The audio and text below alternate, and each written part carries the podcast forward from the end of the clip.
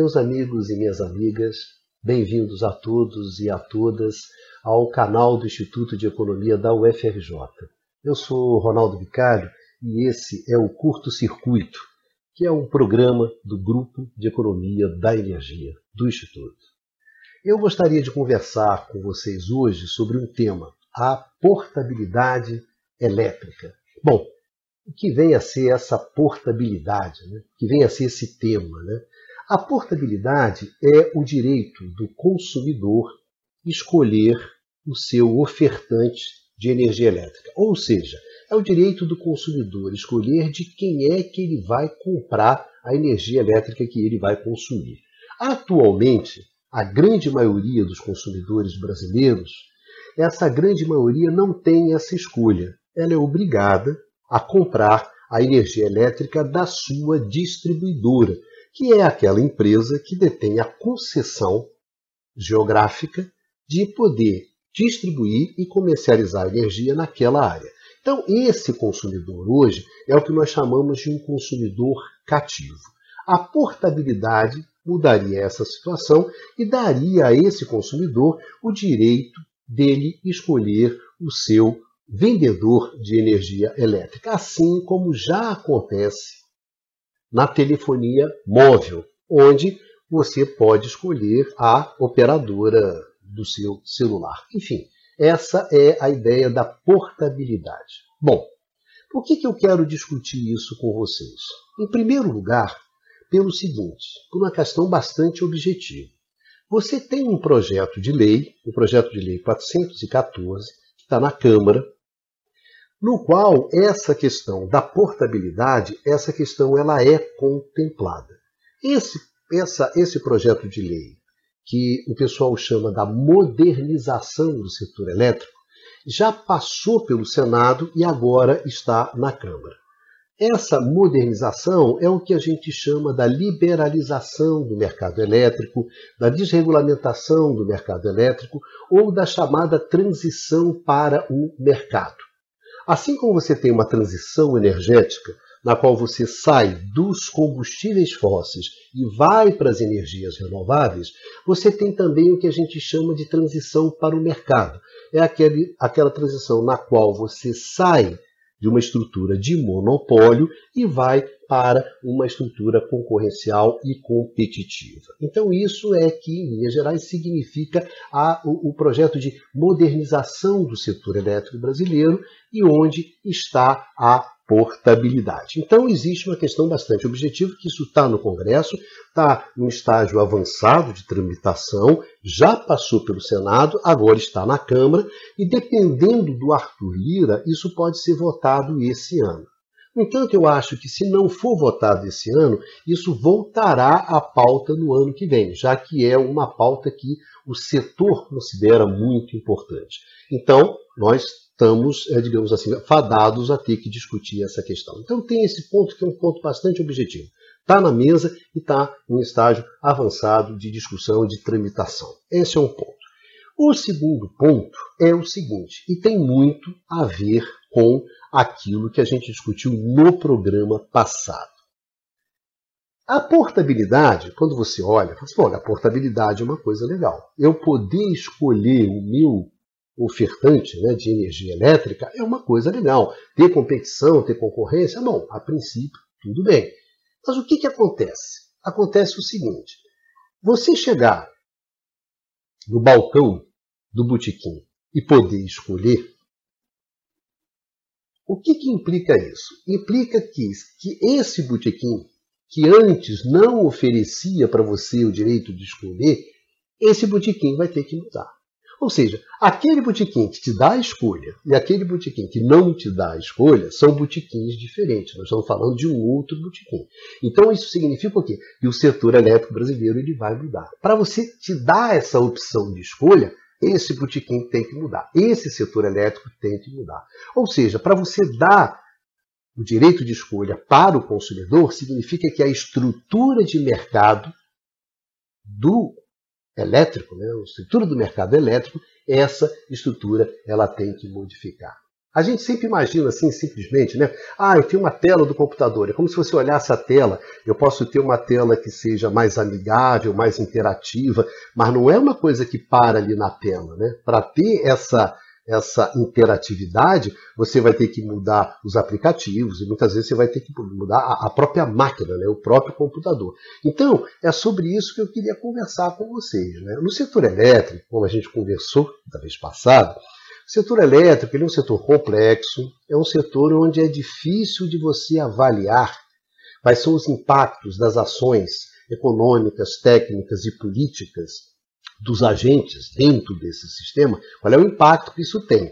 Por isso que ele é um setor complexo. Então a gente sempre tem que avaliar com cuidado. Por quê? Porque no setor elétrico, muitas vezes, as coisas não são aquilo que elas aparentam ser. E eu acho que nesse caso específico da portabilidade, é um caso típico desse é, mas não é bem o que parece. Então vamos olhar com calma essa questão. Então, esse é o segundo ponto. É complexo, vale a pena olhar com cuidado. O terceiro ponto que eu acho importante que é o seguinte: existem interesses muito grandes em torno dessa modernização do setor elétrico. São interesses que são muito pesados. Interesses que se moveram fortemente após 2016, após é, o golpe, em torno de dois movimentos essenciais. Um é esse a modernização, a liberalização, a desregulamentação do setor do mercado elétrico, aonde você encontra a portabilidade. E o outro é a privatização da Eletrobras. Nós não vamos falar sobre a privatização. Hoje vamos nos concentrar aqui nessa questão da modernização, da liberalização, que tem a ver com a portabilidade. Mas são interesses muito fortes e que atuam sobre o setor. Então a gente sempre deve olhar esses movimentos com atenção, principalmente nesse momento, no caso brasileiro, onde você tem uma fragilização das instituições que é muito grande e onde você tem um movimento muito forte na direção de avançar sobre ativos estatais, avançar sobre os direitos, um movimento que o meu grande amigo Eduardo Costa Pinto diz, chama de o um movimento do desmanche, né? de desmanchar esse país como nós o conhecemos e, e construir uma outra coisa que aparentemente não me parece ser uma coisa muito boa. Então, como essa questão ela está dentro desse movimento geral, vamos dar uma olhada nessa questão. Eu acho que isso, esses três pontos, a questão é, do concreto já está lá, está na boca de ser aprovado, de ser complexo, vale a pena olhar isso com cuidado. Um terceiro, tem muito cachorro grande em torno disso, então esse negócio você tem que tomar cuidado com isso. Eu acho que é uma boa razão para a gente olhar com cuidado. Olhando com cuidado, olhando com atenção isso, tem alguns pontos que eu queria chamar a atenção de vocês. Primeiro deles, liberalização de mercado, introdução da competição no setor elétrico, é, dar ao consumidor o seu direito, o direito de escolher, não é um movimento novo, não é um movimento original no setor. Essa é uma agenda, para vocês terem uma ideia, é uma agenda que está na mesa do setor elétrico há 30, 40 anos. É uma agenda, a transição para o mercado, é onde está a questão da portabilidade. Vamos combinar assim, quando eu estou falando sobre a transição do mercado, quando eu estou falando sobre liberalização, eu estou falando exatamente sobre, nesse bolão é que está a portabilidade, que está a escolha do consumidor. Essa transição para o mercado, ela é uma agenda que foi concebida nos anos 70 e 80 para dar uma resposta a um determinado conjunto de problemas que o setor estava vivendo naquele momento. Então ela é uma agenda velha, ela não é uma agenda nova ela foi concebida ali nos anos 70, nos anos 80, ela é implementada muito fortemente nos anos 90, e depois disso você tem um refluxo. Você tem um refluxo dessa agenda que deixa de ser a agenda, ou seja, a, as famosas reformas liberais do setor elétrico, essas reformas elas deixaram de ser a grande agenda e foram substituídas por outras agendas ao longo desses 30 anos. Em primeiro lugar, em função de problemas que essa agenda da transição para o mercado tinha, e problemas que ficaram muito claros ali no início dos anos 2000. Racionamento no Brasil, racionamento na Califórnia, grandes blackouts nos Estados Unidos, na Europa. Esses eventos deixaram claro que essa era uma agenda problemática. Então houve um refluxo dessa agenda, um refluxo muito marcado nos Estados Unidos, na Europa menos, seguiu-se mais um pouco nessa agenda, mas o que importa é, não era simplesmente a questão dos problemas que a agenda tinha, ela não entregava aquilo que ela prometia. Problemas que foi substituído por outras agendas. E a agenda mais importante é a agenda da transição energética e é a agenda na direção dos renováveis de acordo com o primeiro programa dessa série, né, do curto-circuito, que a gente conversou. Então, essa é uma agenda que a gente conhece. É uma agenda que a gente tem uma certa experiência, que a gente pode falar sobre quais são suas grandes dificuldades, etc. Né. Então, é, é, tudo bem, eu me sinto bastante à vontade em, em, conversar sobre isso, que eu não sei é, muitas vezes se é útil. Mas, enfim, podemos discutir essa agenda. Se você me perguntasse assim, qual é o o ponto mais importante que a gente tem dessa, dessa experiência que a gente teve ao longo desses 30 anos, eu diria o seguinte: olha, a transição para o mercado, a liberalização do mercado, é um processo que é um processo difícil. Não é um processo que é muito, muito simples. Né? E por que isso? Gente, o mercado elétrico, embora você possa dizer o que você quiser sobre ele, ele não é um mercado igual aos outros mercados. Não é um mercado como os outros. E a energia elétrica também não é uma mercadoria como as outras. Então, a primeira coisa, tentar tratar esse mercado e esse produto como fossem iguais aos outros, esse é o primeiro grande erro que você pode cometer. Não é isso. Portanto, quando você vai falar assim, ah, eu vou, eu vou mudar o meu botequim, tá, tá certo. Eu vou perguntar o seguinte, o que, que significa mudar o seu botequim quando você fala sobre o setor elétrico? Em primeiro lugar, uma questão que você tem que ter muito claro na sua cabeça é o seguinte: o mercado elétrico é uma construção institucional. O que, que significa quando você fala assim, ah, o mercado elétrico é uma construção institucional? O que eu estou falando é muito simples. Ele é construído, esse mercado ele é construído a partir das regras das normas, dos, dos, procedimentos, das rotinas, das organizações que você vai desenhando. Você primeiro define tudo isso e depois você bota para funcionar. Isso aqui não é um mercado que já existe e você chega lá e bem, agora eu vou regularizar isso aqui, eu vou regular, eu vou, eu vou, eu vou, vou, regular isso aqui. Isso aqui pode, isso aqui não pode, eu sanciono determinadas coisas e outras não. Não. O mercado elétrico ele não preexiste. Você desenha ele na prancheta, depois ele sai para a prancheta, vai para a vida real e ali você vai ver o que, que vai funcionar, o que, que não vai funcionar, volta para a prancheta e assim vai, num processo de tentativa e erro. Então é um processo difícil. Gente, eu sempre dou esse exemplo. O setor elétrico, é, é, imagina-se um casal. Um casal existe, tem lá, tem um casal. Esse casal ele tem uma relação. Aí, de repente, o Estado vem e regulariza, regula essa relação. Mas essa relação já existe. Então eu chego lá e digo: ó, isso aqui pode, isso aqui não pode, isso aqui eu sanciono, isso aqui eu não sanciono. O mercado elétrico é um casal que não existe. É um casal que você vai criar, que você vai desenhar na sua prancheta. Isso é uma coisa extremamente difícil, né? muito difícil. Desenhar mercados elétricos não é uma coisa simples.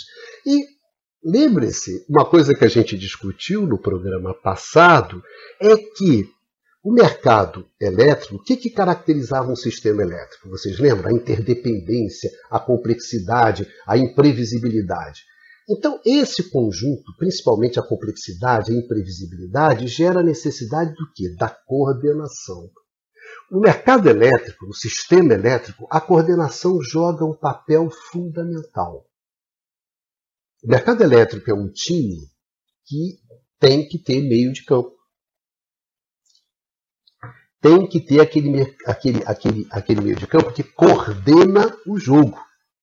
O mercado elétrico não pode ser no bicão, não pode ser na ligação direta. Isso não funciona no mercado elétrico. Então você precisa de coordenação. Você precisa desenhar mecanismos de coordenação, espaços de coordenação. Esse, sem zero de dúvida, é o maior desafio que você tem no setor elétrico. Quando é que o setor elétrico capota? Ele capota quando você perde a capacidade de coordenação. Aí o setor capota. Então você está se propondo que você vai desenhar mecanismos de coordenação. Você está incentivos, penalidades, enfim, de tal maneira que esse sistema, que esse mercado, que esse setor, ele tenha condições de operar com confiabilidade com segurança e tenha condições também o quê? de se expandir. Ou seja, tem que ter condições de você tomar as decisões de curto prazo e também os investimentos, que é fundamental para manter a integridade disso. Então, esse processo é um processo bastante difícil. Anteriormente, quando você operava no regime de monopólio, você desenhava um desenhava um mercado mais simples que tem, que é o mercado monopolista. Então, funcionando em termos de monopólio, era, um desenho, era um desafio mais simples. Quando você fala assim, não, agora eu vou desenhar um mercado competitivo e concorrencial, o que, que aconteceu? O seu projeto ficou muito mais complexo, muito mais difícil. Então, essa é a grande dificuldade quando você fala sobre desenhar, construir mercados elétricos, introduzir concorrência, introduzir competição, dar direito de escolha. Bom, como é que você desenha isso? Isso não é simples. Então, é um processo muito difícil, é um processo em aberto, no qual você vai tentando, né? é tentativa e erro mesmo. Você senta, desenha na prancheta, bota o mercado para funcionar, dá confusão, você volta. Agora, não é tão simples, né? Você desenha o mercado, depois você tem que ir no poder legislativo para aprovar essas regras, essas normas, aprovar esse modelo institucional. Depois o judiciário tem que sancionar, você tem que ir para o jogo, isso tem que funcionar. Aí vem as pressões, aí volta a legislar. Olha o tamanho da encrenca. Então, é sobre isso que a gente está falando. É tentativa e erro, é um processo aberto, é um processo cheio de incerteza. A gente aprendeu que cada processo é um processo, cada reforma é uma reforma. Você pode aplicar uma reforma no país, aplicar no país do lado e não dá. Depende muito da estrutura industrial que você tem. Qual é o setor que você tem, qual é a base de recursos naturais que você tem, qual é a sua capacidade de geração, de transmissão, interconexão. Quer dizer, o real, efetivo da indústria elétrica depende enormemente das suas instituições. Então, olha só, olha o tamanho da encrenca que você está querendo simplesmente chegar ali no, né, no, no, no, balcão do botequim. Ah, eu quero isso, eu quero aquilo. Para você fazer eu quero isso, aquilo, aquilo, tem um mundo que vai atrás de você e é um mundo bastante, bastante complicado. Tá certo? Então, quando a gente fala sobre esses processos, ó, é um processo incerto, aberto, não tem garantia de sucesso, é um processo muito difícil. E associado a isso, você tem os custos. Você tem custo? Tem. Você tem o primeiro grande custo que você tem é o custo institucional. Olha só, para para pensar. Você tem que fazer regras, normas, procedimentos, fazer todas essas negociações, vai e volta, sobe e desce. Olha a quantidade de recursos que você tem que mobilizar para fazer isso. Então, os custos institucionais são muito pesados. As instituições são muito exigidas nesse, nesse processo. Você tem que ter boas instituições para você levar isso a cabo. Então, o que, que acontece? Tem custos, por exemplo, você tem uma coisa simples, é,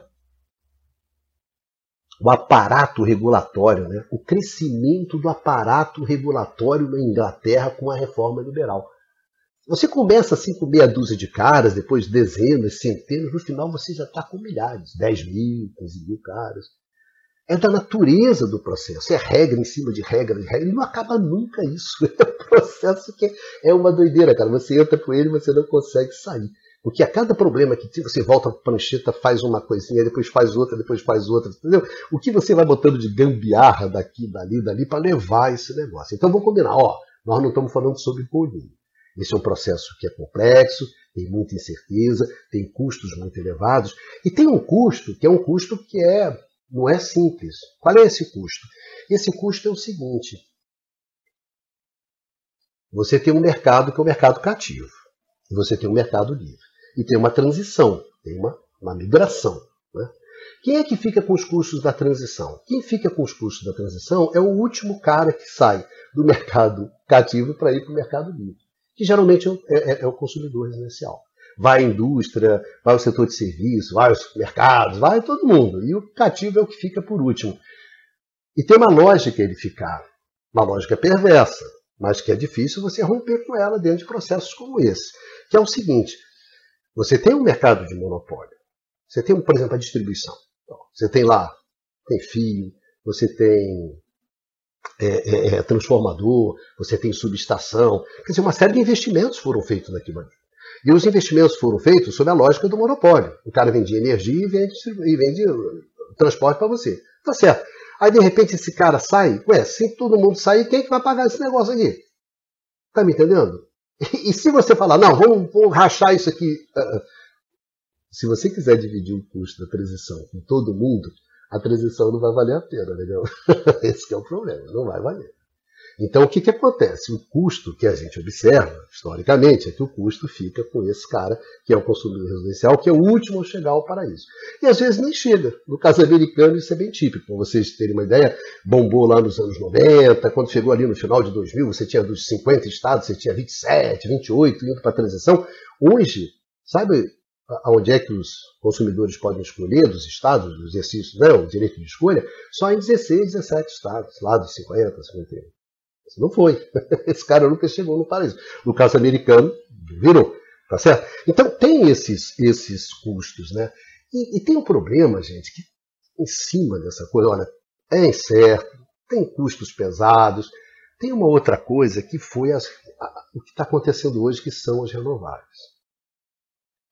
Você pegar essa coisa da transição energética e da introdução das renováveis e colocar em cima dessa história da transição para o mercado, rapaz, isso é muito complicado. Porque qual é a ideia? Vai lá, cara, chega aí, desenha um mercado, projeta um mercado. Agora, eu, olha só, como é que eu vou projetar um mercado hoje? Projetar um mercado? Se nesse exato momento, o que está acontecendo? Transformações profundas no setor elétrico. Eu não sei qual vai ser a base tecnológica que vai valer nesse setor elétrico, em função da transição energética. Não sei, não sei qual é a base. Não sei como é que eu vou financiar esse troço. Não sei como é que eu vou definir as tarifas. Não sei como é que eu vou organizar a geração, transmissão, distribuição. Como é que, como é que isso vai se articular a cadeia produtiva. Eu não sei como é que eu vou regular, como é que eu vou regular esse bicho. Todas essas questões estão em abertas. Aí você senta e você fala, agora vai lá e desenha o mercado. Como desenha o mercado? Entendeu? Você tem dois problemas. O problema da transição energética e o problema da transição ao mercado. Você vai querer fazer as duas coisas ao mesmo tempo? Ou seja, você quer sair, quer ir para algum lugar, para o mercado. Mas que mercado é esse? Que lugar é esse que você está querendo ir? Você não entendeu, cara? Não tem esse lugar.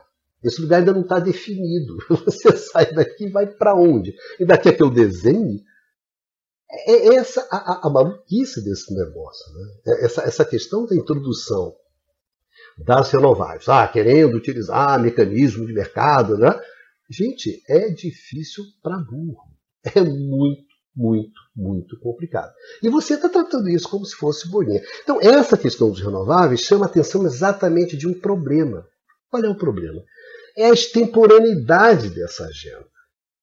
Essa agenda ela foi concebida, desenhada, para responder problemas lá dos anos 90. Nós estamos em 2020.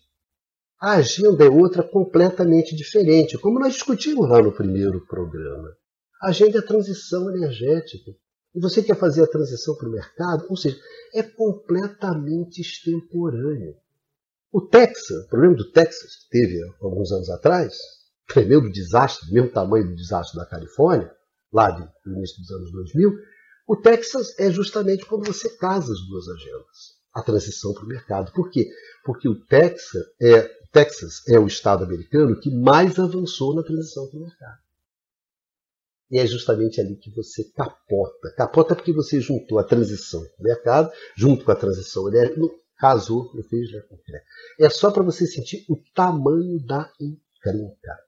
Ou seja, é uma agenda incerta, difícil, complexa, custosa, extemporânea. E quando eu olho para o setor elétrico brasileiro, que é uma tecla que o Instituto Ilumina bate há 30 anos, que é a inadequação dessa, desse tipo de transição, desse tipo de reforma, ao setor elétrico brasileiro. O setor elétrico brasileiro é um setor que foi concebido para operar como se fosse uma máquina única. O conjunto de reservatórios, a transmissão, a utilização dos reservatórios, né, a maximização de tudo isso, foi concebido dessa forma, para operar dessa maneira. Aí o que, que você propõe? Que é a lógica da competição, que é a lógica da concorrência, que é o quê? A individualização, a fragmentação, a separação, a lógica do agente econômico individual. É claro que essas duas coisas não casam. A conta de chegada que foi feita em 1990, a gambiarra que foi montada, é, inclusive, fonte de problemas enormes, gigantescos que a gente tem até hoje. Então, gente, o setor elétrico brasileiro exige uma outra solução. E, na verdade, vamos ser objetivos e vamos ser honestos. Ah, quer dizer que o grande problema hoje do setor elétrico brasileiro é não ter a concorrência? É não ter a competição? Não, gente, não é isso. Como nós discutimos no primeiro programa, não é isso. O grande problema do setor elétrico brasileiro é o grande problema do setor elétrico no mundo, que é como é que ele faz a transição só nas suas condições específicas. É um gigantesco desafio. Esse é o desafio que a gente tem que se concentrar. Então, gente, qual é o problema que eu tenho aqui? O problema que eu tenho aqui concretamente é que você está me propondo, ah, tudo bem, vamos para o direito de escolha, vamos poder escolher, vamos botar a portabilidade. Mas, para isso, eu vou ter que mudar essa estrutura de mercado profundamente, radicalmente. O que, que acontece? É um processo aberto, é um processo incerto, é um processo custoso, é extemporâneo, está fora de lugar, tá certo? É inadequado para o setor elétrico brasileiro. Então, vamos ser honestos. O que, que você está me propondo concretamente? Fechando. O que, que você está me propondo? Você está me propondo que eu vou ter o direito de escolher. Mas eu, eu, vou ter o direito de escolher o quê? Eu vou ter o direito de escolher de quem que eu vou comprar a energia cara. É isso que você está me propondo. Ah, legal. Eu vou ter o direito de, de quem é que eu vou escolher, de quem é que eu vou comprar a energia cara. É esse o direito que está sendo dado. É essa é a agenda do setor elétrico brasileiro? Não. A agenda do setor elétrico brasileiro é como é que eu posso fornecer uma energia barata, acessível para a população e acessível para a economia brasileira. Essa que é a questão. Essa que é a questão fundamental. Você quer me, oferecer o direito de eu escolher energia? Ah, quer dizer que eu posso escolher de quem que eu vou comprar a energia cara. Ah, qual é, cara?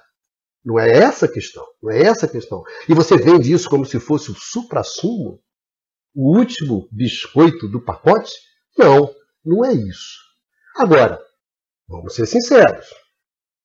Por que, que essa questão está sendo colocada? Tá ok? Por que, que a coisa está sendo colocada dessa maneira? É porque existem muitos interesses. E aí a gente chega, eu acho que no final. Essa é uma questão que sempre esteve presente no setor nos últimos 30, 40 anos. A energia elétrica é um insumo essencial para o desenvolvimento, essencial para a economia, então ela tem uma essencialidade que a sociedade reconhece. Como é que o setor fez com relação a isso? Ora, então esse aqui não é um mercado como outro qualquer, esse é um mercado que eu vou regular. Eu vou regular esse mercado. Porque esse bem é muito essencial e esse mercado tem determinadas características que não permite que eu trate ele como se fosse um mercado como outro qualquer. Isso nos anos 30. Isso é os anos 30, é o Roosevelt nos Estados Unidos. Ali você define esse padrão. A indústria elétrica, gente, é uma invenção americana, que não necessariamente feita por americanos, mas é uma invenção americana. O Tesla não era americano. Então, ali você define, olha, é isso aqui. Então, você tem restrições a valorização do capital nesse espaço econômico? Tem. Então, esse espaço, ou você tem uma indústria privada, uma empresa privada que é fortemente regulada, ou eu tenho o próprio Estado, empresas estatais. Isso aí é o que eu tenho. Tá ok? A partir dos anos 90, você começa uma pressão de quê? De que você quer que esse espaço seja mais um espaço de valorização do capital. Então, toda a questão da financiarização, é, toda a questão da financiarização, do capital, né, do capitalismo 4.0, 2.0, essa questão que vocês veem em outro lugar. Mas se traduz aqui por essa disputa. Então, qual é a disputa? A disputa é por desregulamentar esse espaço. É para retirar as restrições à operação da livre iniciativa nesse espaço. Essa questão que está rolando há 30 anos. E nesse exato momento, no caso brasileiro, é isso. É isso. Só que o cara coloca, aí desembarca. Olha só quem está desembarcando. Quem é que está desembarcando, digamos assim, nesse espaço?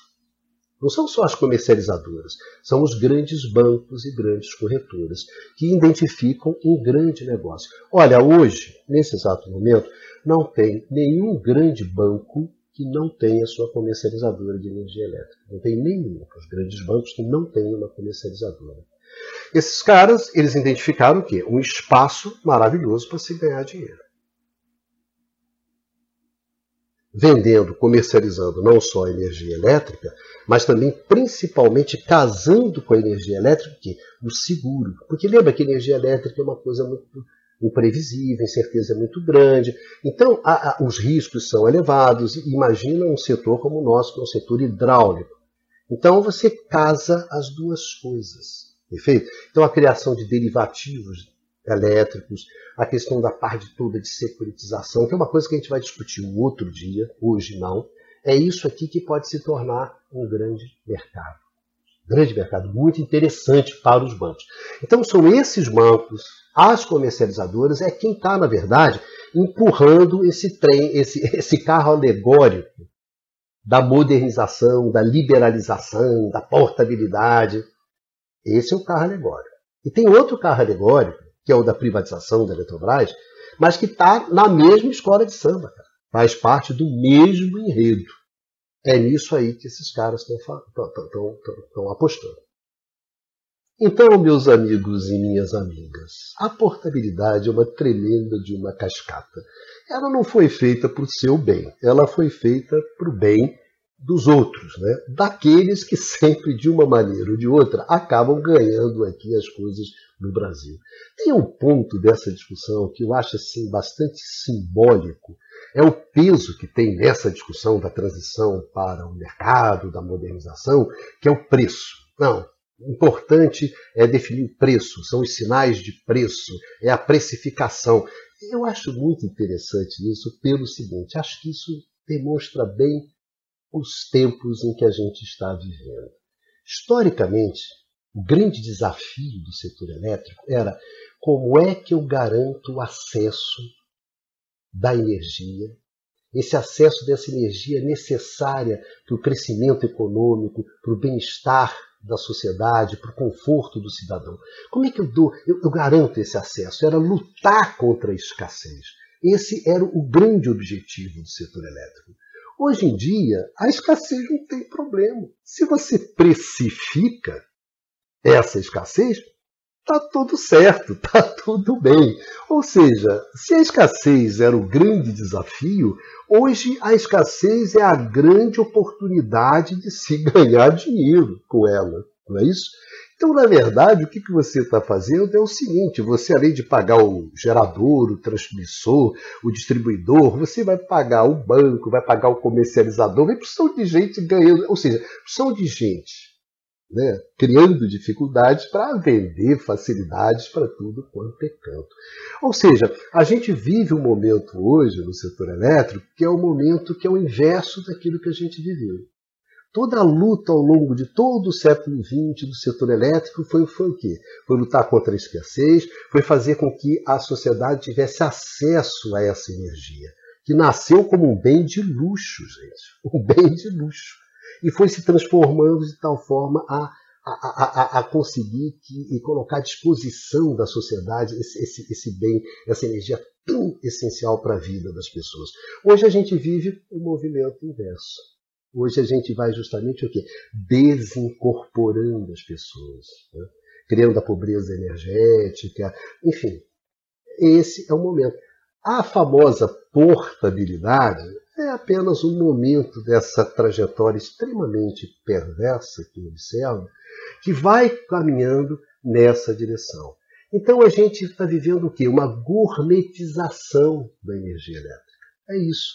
A energia elétrica gourmet, que é essa que você pode escolher, ora, precifica no pau, pau, pau, mas que as pessoas não têm acesso simplesmente não têm acesso.